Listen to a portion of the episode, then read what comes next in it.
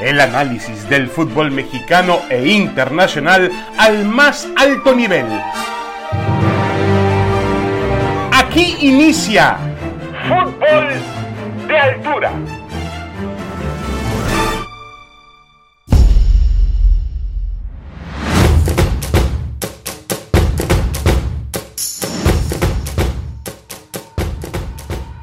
Y caballeros, bienvenidos, bienvenidos. Aquí estamos en Fútbol de Altura, como todas las semanas, el podcast de ESPN. Tenemos temas muy interesantes, ya metiéndonos de lleno en el verano, sobre todo que va a significar para el fútbol mexicano a través de la selección nacional, que va a jugar, bueno, dos eventos importantes, sí, por el pasado reciente que ha vivido y por lo que ha sufrido frente, sobre todo frente a la selección de Estados Unidos, comenzando la próxima semana, el jueves, de este jueves en 8, en Las Vegas contra Estados Unidos y luego la, la Copa Oro. Saludo con mucho gusto en Fútbol de Altura a Roberto Mezunco y a Heriberto Murrieta. Roberto, ¿cómo estás? Bienvenido. Muy bien, David, un gusto compartir contigo, con Heriberto Murrieta, este espacio. Heriberto, ¿cómo estás? Un abrazo, saludos. David, igualmente, mucho gusto en saludarte a ti y a Roberto. Bueno, vamos a comenzar. Tenemos temas por ahí, obviamente la, coronación del León en la CONCACAF, en el triunfo abrumador, eh, bueno, abrumador por lo menos en lo que se vio en la cancha, no sé si en el marcador, pero sí en lo que se vio en la cancha frente al equipo de LLAFC, el, el campeón de la Major League Soccer. Pero antes, eh, Roberto, el tema del fútbol femenil, el América logró el campeonato el, el, lunes por la noche en el Estadio Azteca ante casi 60 mil personas.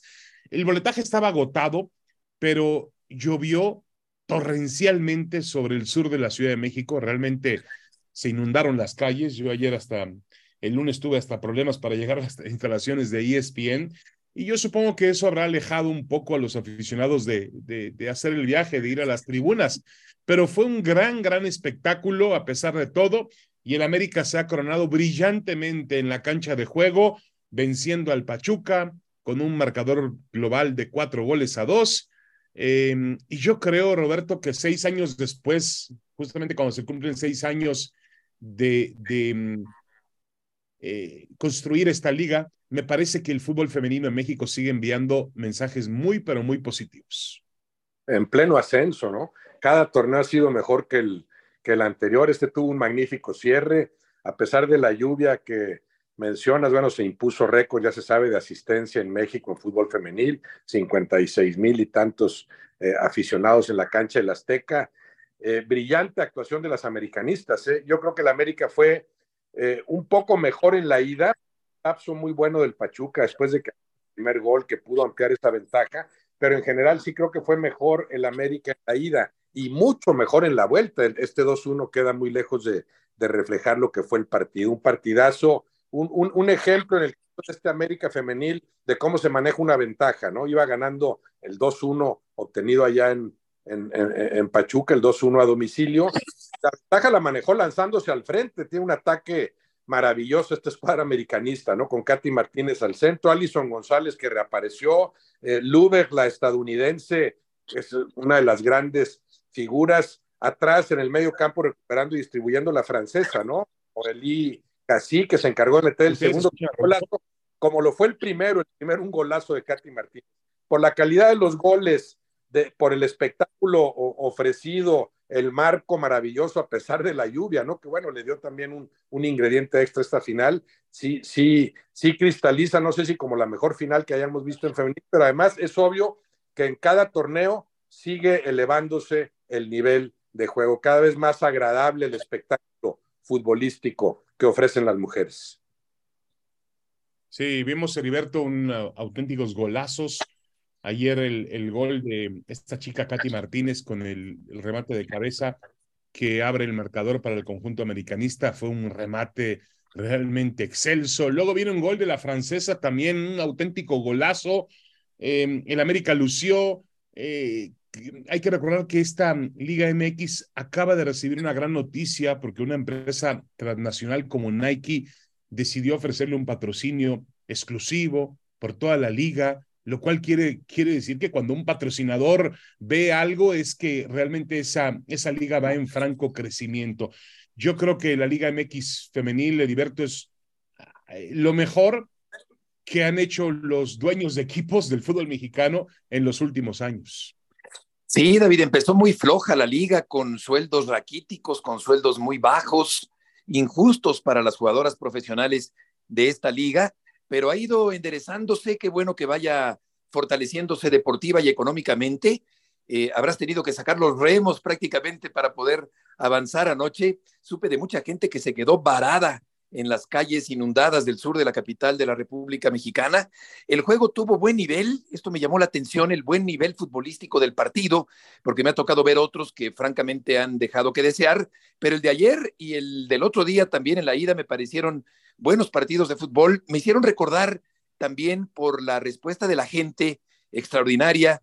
Eh, aquellos partidos del Mundial Femenil de 71, eh, porque yo recuerdo aquellas revistas eh, penalti y balón que coleccionaba hace muchos años, donde había fotografías de eh, los entradones en el Azteca con la Peque Rubio, eh, aquellas jugadoras famosas de la selección mexicana hace ya muchos años, y me recordó la respuesta de la gente de anoche. Claro. La Pele Vargas, ¿te acuerdas? La Pele Vargas, exactamente, también estrella de aquel equipo mexicano. Así que qué bueno que esto vaya creciendo, que mejore en calidad, que los patrocinadores atiendan esta liga que estaba eh, pues eh, prácticamente abandonada eh, cuando empezó. Era un buen proyecto, pero ahora se nota más consolidado, desde luego, el proyecto de la Liga Femenil del Fútbol Mexicano. Y se junta con un resultado muy interesante el fin de semana en, en Santo Domingo, en República Dominicana, cuando la selección mexicana sub-20 le gana a Estados Unidos, le ganó la semifinal al campeón olímpico, bueno, Obviamente es en la división sub-20, pero yo me refiero campeón olímpico porque Canadá es campeón olímpico de fútbol femenino y cuando tú eres campeón olímpico de fútbol femenino, eres una potencia en todas tus divisiones. Y luego le gana Estados Unidos, que también es otra gran, gran potencia mundial del juego. Quiere decir que el fútbol femenil va avanzando y, y va tomando mucha fuerza, lo cual me da muchísimo gusto. Faltan muchas cosas por hacer, Roberto. El, el tema de los salarios, eh, siguen siendo muy desproporcionados. Y no estoy hablando de los varones, ¿eh? no estoy hablando de eso, estoy hablando del propio salario de las mujeres. Hay que, hay que lograr realmente darles o generar aquí un salario mínimo para que realmente estas atletas puedan ser totalmente profesionales y puedan dedicarse a su vida como futbolistas. Muchas de ellas no les alcanza con lo que ganan. Hay también, Roberto, otros clubes que lo han hecho muy bien. Rayados, Tigres, América, Pachuca, Chivas, muy bien. Hay otros que han tomado el programa femenino por la fuerza, les han obligado y se nota en sus resultados de campo, Roberto.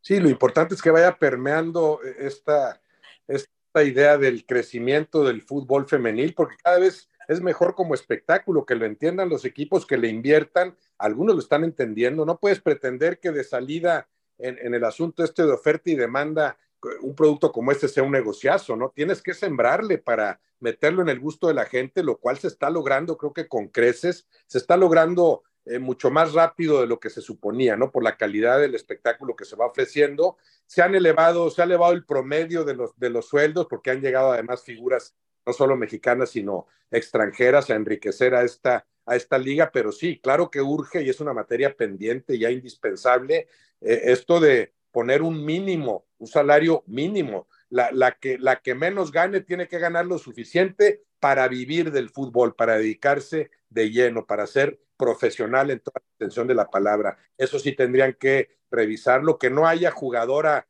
alguna que gane menos de lo indispensable. Ya, ya, ya sería cuestión de poner qué, qué consideramos que sería ese sueldo mínimo, ¿no? Pero sí, sí, es, sí es importante y a partir de ahí, claro que seguirás eh, elevando la calidad, que otros equipos le apuesten, como le han apostado las escuadras regiomontanas, el América, las Chivas, el Pachuca, el Atlas más o menos, aunque ha caído en los, en los más recientes torneos, hay un crecimiento evidente en el caso de las Bravas de Juárez, de Cholos, de, Tijuana en la rama femenil, que eso lo hagan los 18 equipos, que no, que no lo hagan nada más como, como para cubrir el expediente, ¿no? Que entiendan que puede ser un gran negocio si le siembran adecuadamente.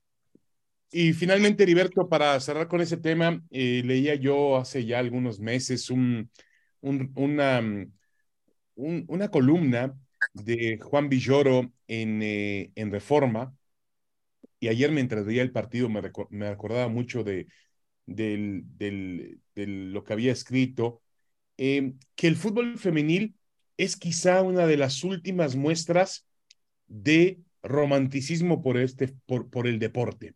Es decir, estas chicas les pegan, se levantan, siguen corriendo. Ayer veíamos escenas realmente de fuerza, de rabia, bajo la tormenta, con la cancha encharcada, se levantaban, les dolía, volvían a correr, cosas que a veces en el fútbol varonil, en términos eh, mundiales, eh, no solamente en México, pues se ve que el futbolista eh, de pronto da vuelta, finge una falta.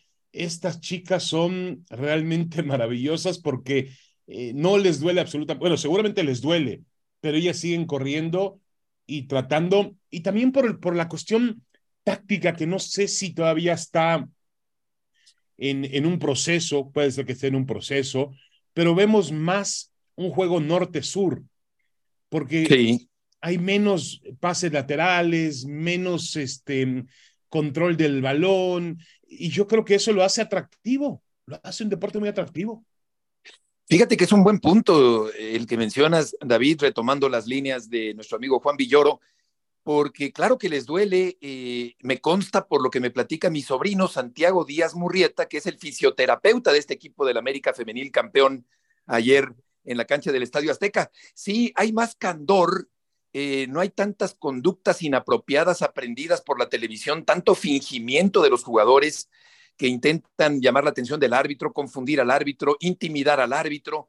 Hay como que un eh, sentido más natural de las acciones, de la conducta de las jugadoras, y esto me parece que es muy rescatable también en un mundo donde el futbolista profesional, y particularmente en México, particularmente en la Liga Mexicana de Fútbol, se da mucho esta situación tan desagradable que los jugadores actúan y que interrumpen el juego y que tratan de eh, ensuciar el partido. Así que creo que sin duda este punto es interesante desde un punto de vista más conceptual de lo que representa el fútbol femenil y es otra de las grandes eh, lecciones que nos deja lo que acabamos de ver en esta final de ayer, pasada por agua, bajo una tormenta tremenda, con los charcos, con los golpes, con el técnico Villacampa, eh, con todo apoyando y dirigiendo desde un costado de la cancha. Así que sí, desde luego que es interesante esto para destacarlo con respecto al fútbol de las mujeres, que ayer tuvo un episodio muy interesante, muy atractivo, de principio a fin, sin desperdicio, en la cancha del Estadio Azteca.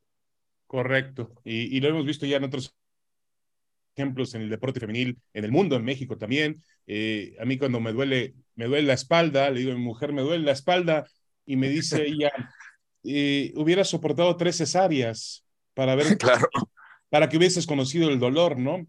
Más, por supuesto, el, ciclo menstrual, que a la mujer le significa otro tipo de esfuerzo y tiene que compaginar con él para hacer todas sus actividades. Eh, para mí, realmente, estas chicas han demostrado que van en ascenso, van a lograr algo muy, muy importante para, para el fútbol mexicano. Em, cambiamos de tema, Roberto. El León es campeón de la CONCACAF. ¿Basta esto para decir que el fútbol mexicano es mejor que el fútbol de Estados Unidos? No, no, para nada. Es, un hecho aislado. Hay que ver la tendencia, hay que considerar más resultados, ¿no? Para, para esa medición, para esa comparación. Yo, yo, sí creo que en cuanto a nivel futbolístico, la Liga MX sigue estando un poco arriba de la MLS, no en cuanto a organización, transparencia, manejo administrativo y todo lo demás, ¿no? Y a nivel de selección tampoco se puede, se puede hablar de superioridad alguna, ¿no? En los últimos tiempos, para nada, para nada pero a nivel de ligas sí creo que la MX sigue estando arriba, no, no, no con tanta diferencia como la que estableció León, porque León debió golear en la ida y, ganar con claridad en la vuelta, o sea, sí fue ampliamente superior. Eh, decepcionante la actuación del conjunto eh, angelino, no refleja cabalmente lo que es el nivel de cada liga, sí fue amplia la superioridad de, León, cuyo mérito también eh, se acrecienta si consideramos que estuvo inactivo tres semanas, ¿no? Aquel golpe para el León en la, en el repechaje, eliminado por el San Luis en cancha leonesa. Había que esperar tres semanas, no era fácil cómo manejar ese, ese lapso, mientras que el equipo de Los Ángeles seguía en competencia. En, en, la ida debió golear el León, increíblemente terminó aquel partido. Y, la vuelta me, me, gustó la madurez de, de, la, de, la, escuadra Esmeralda también. Empiezan encima los estadounidenses, de hecho desperdician una al minuto y medio, tal vez fue la llegada más clara todo el partido, pero poco a poco el León consolida su aparato defensivo muy maduro para defender, recuperar, distribuir, tener la pelota y después amenazar al frente, ¿no? De hecho, el primer ataque del León se convierte en gol, el, remate ese de eh, un poco atrabancado ahí contra el piso, no le pega del todo bien, pero después el error del portero estadounidense, ¿no? Para ese gol, pero a partir de ahí sí es clara la superioridad del León, me parece será un digno representante del fútbol mexicano. No, no, no, podemos decir que el León sea en este momento el mejor equipo en México y tal vez, tal vez tampoco podamos decirlo con respecto al actual campeón, a los Tigres, ¿no? cómo funciona nuestro sistema de competencia, pero sí está el León entre los equipos más fuertes en México, me imagino que se preparará a conciencia para en el Mundial de Clubes sí ir como un digno representante. Argumentos los tendrá los tendrá de sobra. Y otra vez Larcamón, que, que, ha eh, tenido magníficas temporadas con Puebla, ahora con León, el Larcamón demostrando que también puede dirigir a planteles más poderosos. Sí, completamente de acuerdo. Decepcionante el campeón de, Estados Unidos, el LAFC. Esperábamos más de él. Como también, eh, Heriberto, decepcionante la actuación de Carlos Vela. Sí, David, pasó de puntillas una presencia, eh, o, yo diría casi una ausencia de Vela en los dos compromisos, no pesó, no gravitó, el que para mí es el mejor futbolista mexicano de los últimos tiempos. Fue muy penoso ver a Vela con poca participación, él que es un jugador con un gran talento, con una gran técnica, con una visión muy clara para ir al frente, y la verdad es que pasó totalmente inadvertido. Carlos Vela. Si el León no es ni remotamente el mejor equipo de México, terminó en lugar número 6 del torneo anterior y fue tan superior al conjunto de Los Ángeles, pues eh, yo creo que sí siguen siendo superiores los clubes mexicanos sobre los estadounidenses, sin dejar de reconocer el crecimiento enorme que ha tenido el fútbol de Estados Unidos a nivel de clubes y a nivel de selecciones también. Así que en este sentido, creo que León sí ha sido eh, claramente mejor, por no decir que infinitamente mejor que el equipo de Los Ángeles, gana merecidamente el partido, como apunta Roberto, esta, esta forma tan eh, machucada de rematar por parte de Villorio, y luego el portero que no puede rechazar, es eh, la, la, escena más representativa de este partido que define al campeón el equipo de León que va al Mundial de Clubes. Y qué interesante el video que realizó José Ramón Fernández Gutiérrez de Quevedo con su característico ingenio incrustando la palabra León dentro de la palabra Hollywood después de la victoria conseguida por el equipo Esmeralda. Sí, de acuerdo. Como siempre, gran, gran trabajo del, del buen José. Em, sí. Ahora tendremos en el mes de julio otra oportunidad para medir a los clubes mexicanos con los clubes de la MLS ya de manera más em, frontal, de manera obviamente mucho más em, interesante que lo que puede ser una serie de dos partidos porque será un torneo tipo mundial, la famosa League's Cup, en un calendario muy extraño, ¿no? Porque arranca el torneo mexicano, se detiene para jugar a League's Cup y luego regresa un mes después. Todo eso mientras la selección juega la Copa Oro. Así que raro, realmente muy raro. Vamos a ver qué resulta de todo esto. Por lo pronto, el León es el campeón de la CONCACAF. Bueno, para cerrar ya este bloque, Roberto, el tema de mm, el América que sigue buscando entrenador. Hoy ya la culpa o la presión va depositada sobre Santiago Baños porque se le reclama que no tenía listo un plan B en caso de que Fernando Ortiz, como ocurrió, no quisiera seguir o no, o no fuese renovado. Eh, ¿Realmente él es el culpable de lo que está pasando en el América? Yo creo que no, porque no decide él. Eh, Santiago Baños sí es el que da la cara muchas veces, pero sabemos que las decisiones fundamentales se toman más arriba, ¿no? Eh, eso es lo que, lo que se sabe. A mí Santiago Baños me parece un, un elemento capaz, eh, le, entiende al juego, ha, sido discreta su, gestión, no es alguien que, que, guste de aparecer, que a veces tiene que dar la cara, como en estos casos, sale como el, como el principal responsable, como, como el culpable de lo que sí fue un mal manejo con el caso de Fernando Ortiz, ¿no? Porque se veía la, la molestia de Ortiz al, al tajantemente decir, ahí nos vemos, y no, no, sigo en el América a pesar de sus tres magníficos torneos, mal cerrados los tres, ¿no? Que eso es otro, otro asunto que, que nos recuerda cómo acá todo lo vemos a través de este sistema de competencia. Puedes jugar muy bien, pero si en la liguilla jugaste un mal partido, ya no sirvió nada lo que hiciste antes, ¿no? El caso de, de Bucetich con el Monterrey. Yo creo que Baños no es el que está tomando las decisiones fundamentales en el América y, por lo mismo no podría yo señalarlo como el principal responsable de, de, este desconcierto que priva ahorita esos niveles, de, estar a punto de arrancar el torneo sin tener el técnico eh, que, encabezará el siguiente proyecto. Y, se especula demasiado, como siempre, Heriberto, alrededor de la América se especula muchísimo. No hay una certeza. Es más, a mí lo que me llama la atención es que, por lo menos, si vamos a especular, pues que las especulaciones vayan por, por un por un, un tipo de entrenador, un estilo que realmente se acople a la América porque hablamos de eh, estilos completamente diferentes. La Volpe es muy diferente a Javier Aguirre igual Diego Alonso, eh, igual Ricardo Gareca. Yo creo que eh, el América sigue buscando, debe tener ya algunos nombres y como dice Roberto, la, decisión final estará en el escritorio del dueño del equipo. Sí, como también es muy diferente, claro, David eh, Ortiz de Bucetich, por ejemplo, estilos muy diferentes, contrastantes. Ortiz llega con un fútbol más proponedor, más ofensivo, más abierto al equipo de Monterrey. Yo creo que va a ser difícil encontrarlo, David, para tratar de mantener la espectacularidad que consiguió el América, que es uno de los sellos más característicos de esta institución opulenta y orgullosa que es el América. Eh, Ortiz logró que eh, el América fuera espectacular, que tuviera volumen de juego, que tuviera llegadas, que tuviera goles, aunque al final le faltó eh, un poquito para ser campeón del fútbol mexicano. ojalá que para el bien del público americanista, que repara más en la espectacularidad que en la táctica, el técnico pueda llegar a ser parecido en cuanto a estilo a Ortiz para que el América siga siendo el equipo que convocó a mucha gente en los últimos 14 meses cuando Fernando Ortiz fue el técnico del equipo del América. Así que, pues sí, hay una tardanza alarmante, eh, inusual para encontrar al entrenador y para darlo a conocer, pero vamos a esperar y ojalá que el entrenador nuevo tenga más o menos el mismo estilo de juego que Fernando Ortiz.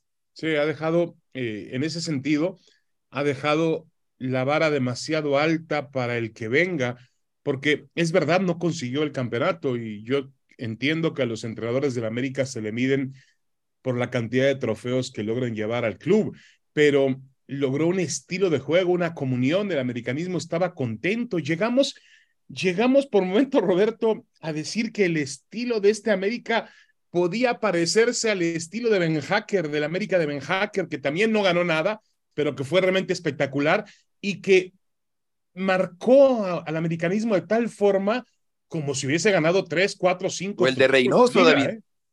¿eh? El de Reynoso también, por supuesto. El de, el de, Reynoso como jugador y luego como técnico, ¿no? Pero eso fue antes de lo de Ben Hacker. Sí, yo desde Ben Hacker no había visto una América que a mí me gustara tanto en su, en su forma de jugar. Aquel América que fue campeón con Mario Carrillo también jugaba muy buen fútbol, eh, pero creo que eh, este llegó a niveles más altos y, y sí les faltó medir las circunstancias, eh, muy distinto, como bien dice Heriberto, el caso de Ortiz y, y el de Bucetich. Fernando Ortiz con el América nunca renunció a lo fundamental, más que esa media hora final que tuvo mucho que ver con el error garrafal de Fidalgo. Eso se nos olvida. Ahí cambió completamente esa eliminatoria de dos magníficos partidos, una eliminatoria encaminada a favor del América, viene el error de Fidalgo y ahí sí, claro, viene la inexperiencia de Fernando Ortiz y de los jugadores, algunos la falta de oficio para asustarse con un hombre menos y, además algo muy bien aprovechado por Paunovic y las Chivas, ¿no? Sí creo que había que analizar eso, que Fernando, Fernando Ortiz debía seguir con el América y que difícilmente conseguirán a alguien que mantenga ese nivel de juego y sobre todo defienda ese estilo. Correcto. Bueno, vamos a hacer una pequeña pausa. Tenemos todavía mucho más en eh, fútbol de altura. Vamos a hablar de la semana de la Liga de Campeones de Europa. El, el Manchester City intenta ganar su primer título europeo con Pep Guardiola y además tendría una, pues una escena histórica porque habrá ganado tres trofeos muy importantes, la Copa, la Copa de la Liga, eh, mejor dicho, la Copa de la FA, de la, de la Football Association, la Liga Premier, que es muy cotizada, y también la Liga de Campeones de Europa, pero antes tendrá que vencer al, al Inter de Milán en el Estadio Ataturk, allá en Estambul. Regresamos con eso y con mucho más. Estamos en Fútbol de Altura, el podcast de ESPN. Damas y caballeros, regresamos, regresamos. Estamos junto con Roberto Mezcunco, Heriberto Murrieta, hablando de fútbol en este podcast de ESPN Fútbol de Altura. Y ahora pasemos a hablar un poco de fútbol internacional. Bueno, antes de pasar con, con lo que es el Manchester City contra el Inter de Milán, me gustaría eh, poner sobre la mesa, Roberto Heriberto, el tema de la, de la selección mexicana que va a arrancar, que está arrancando esta media semana, partidos de preparación, rumbo a lo que va a ser el juego importante de la próxima semana, el jueves, en las semifinales de la Liga de las Naciones de la CONCACAF, cuando enfrente en Las Vegas a la selección de Estados Unidos. ¿Qué tan determinante, Roberto, será ese partido para el presente y el futuro inmediato de Diego Coca? El partido con Estados Unidos importantísimo, ¿no? Por, por lo que viene acarreando la selección mexicana contra la estadounidense, tres derrotas consecutivas. Sí, sí, sí creo que, que, puede marcar en gran parte el, trayecto de este incipiente proyecto de, Diego Coca, ¿no? ¿no? ¿no? se la pusieron nada fácil, ¿no? Ni, lo nombraron en las condiciones propicias eh, para, para variar el, manejo poco transparente, el manejo turbio para decidir que fuera Coca, un magnífico director técnico, pero que para nada era el idóneo en ese momento para dirigir a la selección. De inmediato dos partidos nada sencillos, bueno, más o menos la libró sin, sin, sin eh, acercarse al funcionamiento que esperarías de la selección, obviamente, y ahora viene, viene de golpe este, esta prueba contra los estadounidenses en la Nations League y después la Copa Oro. Sí creo que tanto ese partido, tanto la actuación en la Nations League como lo que sucede en la Copa Oro pueden marcar el, el, el, destino de Diego Coca. Correcto, y, y, no es que Estados Unidos venga tampoco en, en su mejor momento, Heriberto, también ellos tienen muchas dudas con respecto al entrenador, al proyecto, no tienen un entrenador definitivo. Em, se habla de que eh, BG Callaghan no es realmente el, el, hombre adecuado. En fin, eh, también tienen sus dudas la, la, selección de Estados Unidos, pero yo creo que para México sí es un escenario muy, muy importante que también, como dice Roberto, se acentúa más o se ha convertido en más complicado para Diego Coca por la forma en la cual le nombraron. Hay que recordar cómo fue el nombramiento de Coca y cómo fue el nombramiento de Rodrigo Ares de Parga. Todavía no estaba Juan Carlos Rodríguez, todavía no había pasado la Asamblea de Dueños. El presidente de la Federación, John de Luisa, en ese momento no estuvo presente en la presentación del nuevo entrenador de la selección mexicana de fútbol. Alguien dice por ahí que, bueno, que esta es una es una, que fue un, una, una escena arribista que sorprendieron a los directivos y que finalmente les impusieron a Ares de Parga y a Diego Coca, pero que en cuanto haya una oportunidad enseguida van a desaparecer los dos y Juan Carlos Rodríguez va a nombrar junto con el nuevo equipo que está formando, con Ibar Cisniega, aparentemente también ya se une de la el, este día presidente de la Liga Mexicana de Béisbol, dos ex pentatletas, por cierto, eh, muy inteligentes, muy capaces eh, para la administración deportiva. Pero bueno, alguien dice que por ahí el grupo de Juan Carlos, al momento en que tenga oportunidad, va a quitar a Ares de Parga y va a colocar otro, bueno, tiene ya a Duilio Davino ahí colocado como director de selecciones nacionales, pero va a nombrar a otro entrenador de la selección mexicana de fútbol. Así es el panorama en este en, este que suponemos que es un borrón y cuenta nueva del fútbol mexicano, Heriberto? Fíjate, David, que estas cosas, estos cabos sueltos, es increíble que sigan dejándose a estas alturas de la historia del fútbol federado en México. Eh, dice Héctor Huerta que Coca no fue nombrado sino impuesto. Y en el momento en que el proceso de elección del entrenador no cuenta con consenso de todos los propietarios del fútbol mexicano, pues ya empezamos mal con la elección del entrenador. Si el equipo de Estados Unidos no está tan fuerte y le llega a ganar al equipo mexicano, con más razón vendrán problemas para Diego Coca. Yo creo que la presión empieza muy temprano para el técnico de la selección mexicana, que entró con calzador a dirigir al equipo mexicano y por consiguiente llega en una situación eh, un tanto incómoda, eh, presionado, eh, y vamos a ver si logra salir adelante. Yo creo que son compromisos muy importantes los que vienen por delante para la selección mexicana, a pesar de que uno pudiera pensar que no tienen tanta repercusión deportiva, los resultados que se puedan presentar. Yo creo que por el momento que vive Coca sí son importantes y de mucho, eh, en gran medida dependerá lo que ocurra contra Estados Unidos para conocer si Coca se mantiene más tiempo o no con la selección mexicana. Y por lo que toca lo que comentas, David, pues sí, resulta increíble que este tipo de situaciones eh, de desorden de, en la toma de decisiones y en los tiempos de las decisiones se sigan presentando en el fútbol mexicano. Increíble. Pero bueno, vamos a ver qué es lo que sucede. Ya la próxima semana podremos platicar más eh, con el partido ante Estados Unidos en la semifinal de la Liga de las Naciones de la CONCACAF mucho más próximo. Eh, Roberto, ¿qué tan favorito es el Manchester City el sábado cuando se enfrenta al Inter de Milán en Estambul en la final de la Liga de Campeones de Europa?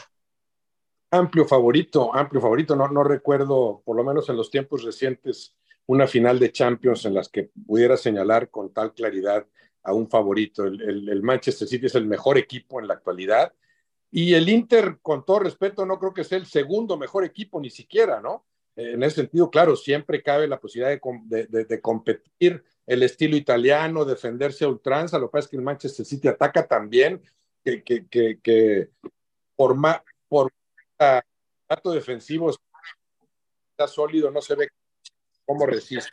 Y creo que es amplio favorito. y, más allá de la camiseta que te pongas, yo también creo que en aras del buen fútbol, del respeto a ultranza, del espectáculo futbolístico, sí le servirá a, la Champions League que se corone como campeón este City, por lo que el mismo equipo representa, por lo que ha representado también eh, Pep Guardiola como director técnico. Sí, de acuerdo. Eh, estaríamos hablando finalmente de que el mejor club de fútbol del mundo, Heriberto, se estaría coronando en la mejor liga que existe para practicar el fútbol. Yo creo que sí, David. En este caso veo un equipo del Manchester City muy sólido, un equipo ganador, muy bien dirigido, eh, favorito abrumadoramente sobre el Inter de Milán. Yo veo muy difícil que el Inter, aún defendiéndose muy bien, pueda eh, terminar por dar la sorpresa a la campanada y ganar el partido. Creo que hay hombres como Haaland, como Gundogan, Grealish, eh, De Bruyne, en fin, tiene un plantelazo. El Manchester City ataca de una manera eh, potente, tiene variantes ofensivas y el Inter seguramente buscará defenderse y contraatacar, pero veo muy difícil que el Inter pueda hacer algo importante el próximo fin de semana a la una de la tarde, el sábado, tiempo del centro de México. Creo que el Inter estará apostándole a defenderse bien y buscar el milagro de clavar por ahí un gol y de complicarle las cosas al Manchester City en un duelo que tácticamente será interesante, pero creo que a final de cuentas el equipo inglés, David, ganará el partido y se convertirá en el campeón europeo de clubes. Correcto, y finalmente Guardiola eh, logrará una Champions más, cosa que a pesar de que tuvo éxito en su paso por el Bayern Múnich en, en la liga alemana y donde ha tenido, ha batallado, pero también ha tenido éxito con el, con el Manchester City.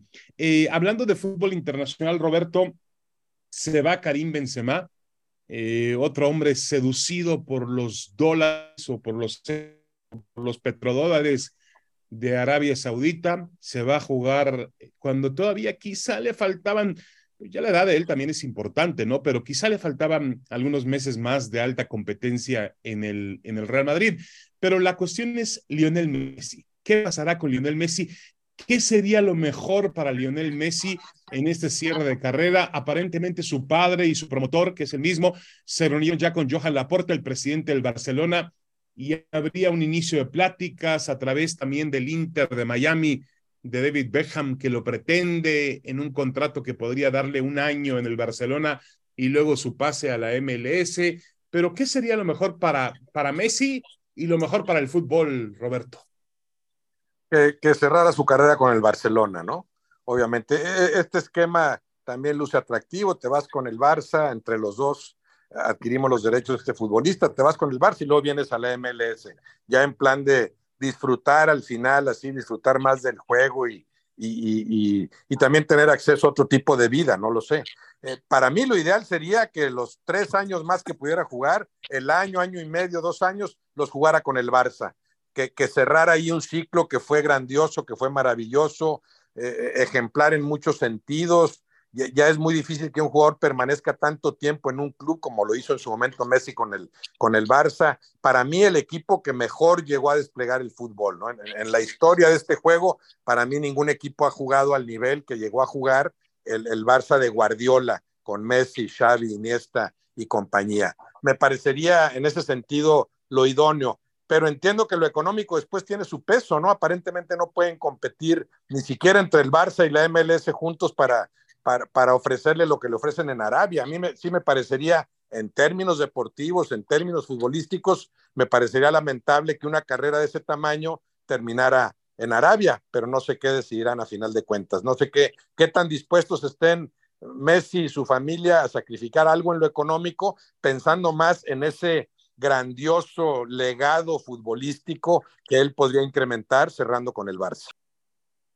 Muy bien, veremos, veremos finalmente qué es lo que, que, sucede con este desenlace de la Liga de Campeones de Europa. Antes de irnos, un tema que ha manejado nuestro departamento de investigación periodística en ESPN se refiere, Heriberto, a que la Federación Mexicana de Fútbol recibió la donación de siete hectáreas de terreno para la construcción de su sede en Toluca por parte del gobierno del Estado de México. El área tenía un valor catastral de 55 millones de pesos al momento de la donación. Se justificó esa donación de terrenos para la construcción de equipamiento urbano, regional, recreativo, educativo y deportivo en beneficio de la comunidad mexiquense. En la actualidad, la comunidad no tiene acceso al complejo deportivo de la Federación Mexicana de Fútbol, solo por medio de la inscripción a una escuela de fútbol que tiene un costo inicial de 2.500 pesos y una mensualidad de, de 1.100 pesos. A ver, Heriberto, ¿cómo, ¿cómo podemos ver esta situación? Que además este, ocurre justamente en tiempos políticos del Estado de México, donde hay un, un cambio, bueno, va, a existir un cambio, la, gente votó por ese cambio el, domingo pasado, eh, pero sí me parece una situación un tanto extraña y otra vez no muy transparente en cuanto a la administración del fútbol mexicano. Lo primero, David, que se me ocurre pensar es que el, el beneficiado de los fondos públicos estatales tendría que ser el pueblo y no una institución que tiene tintes comerciales como la Federación Mexicana de Fútbol, por mucho que se apoye a un deporte pero es un deporte que, privada, claro, que tiene correcto. Yo es lo primero que se me ocurre pensar, David, creo que habrá que investigarlo bien porque eh, resulta beneficiada la Federación Mexicana de Fútbol y no el pueblo mexiquense. Entonces, eh, a menos que realmente la federación pudiera abrir sus puertas con escuelas para los niños del Estado de México, pero por lo visto eh, jala agua para su molino únicamente o lleva agua a su molino únicamente y no veo la forma en que, en que esto pueda beneficiar a, la comunidad de las zonas cercanas a donde está instalada la nueva Federación Mexicana de Fútbol. Así que yo creo que habrá que investigarlo muy bien o, seguir investigando para emitir un juicio un poco más contundente, pero de entrada no me suena, no me suena bien. Sí, yo, yo estoy de acuerdo contigo. Si la federación recibe donados esos terrenos, pero se compromete a hacer campos deportivos, a hacer escuelas, como tú dices, de pronto se compromete a a pagar un hospital para que pueda levantarse en la zona, no sé, algo que realmente pueda ayudar a la comunidad. Me voy más por la parte deportiva porque obviamente pues es la Federación Mexicana de Fútbol, pero así Roberto parece otro tema muy, muy extraño, típico de la corrupción que acompaña lamentablemente a nuestros días en México.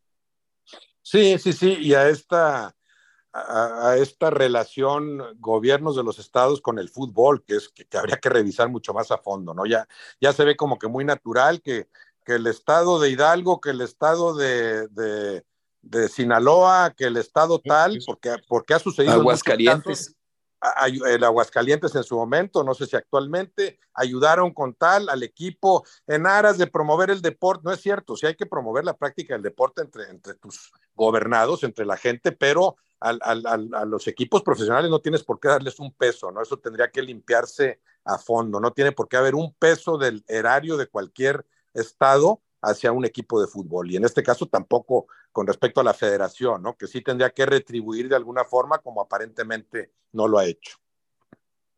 Bueno, es increíble, habrá que investigar más a fondo este tema. Digo, a mí como si yo fuera gobernante, bueno, a ver, Federación Mexicana de Fútbol, yo te voy a donar los terrenos, pero tú me vas a ayudar a, a crear otra estructura, infraestructura para ayudar a la gente, no sé, vas a limpiar el río Lerma, vas a ayudarnos con una con, mejorar la urbanización, no lo sé, con algo, sácale algo al fútbol, pero aquí sí la situación vuelve a ser un tema, insisto, lamentable de corrupción y de esa relación peligrosa, como dice Roberto Heriberto, que siempre ha existido entre gobierno y fútbol. Y existe en todas partes, existe en Mazatlán y existe en Tijuana y existe en todas partes. Hay una relación muy íntima entre el fútbol y la política. Sí, se ha normalizado. Y mientras que el ciudadano común no se queje y no alce la voz, eh, como en muchas otras situaciones que se viven en este país, difícilmente podrá cambiar. Bueno, ya seguimos más a fondo, por supuesto, este tema. Roberto Gómez Junco, muchas gracias, Roberto. Un abrazo, semana. Gracias, David Heriberto. Igualmente, un abrazo para todos. saludos, buena semana. David, Roberto, igualmente, mucho gusto en saludarlos. Esto fue Fútbol de Altura, el podcast de ESPN. Los esperamos la próxima semana. Esto fue Fútbol de Altura. El análisis del fútbol mexicano e internacional al más alto nivel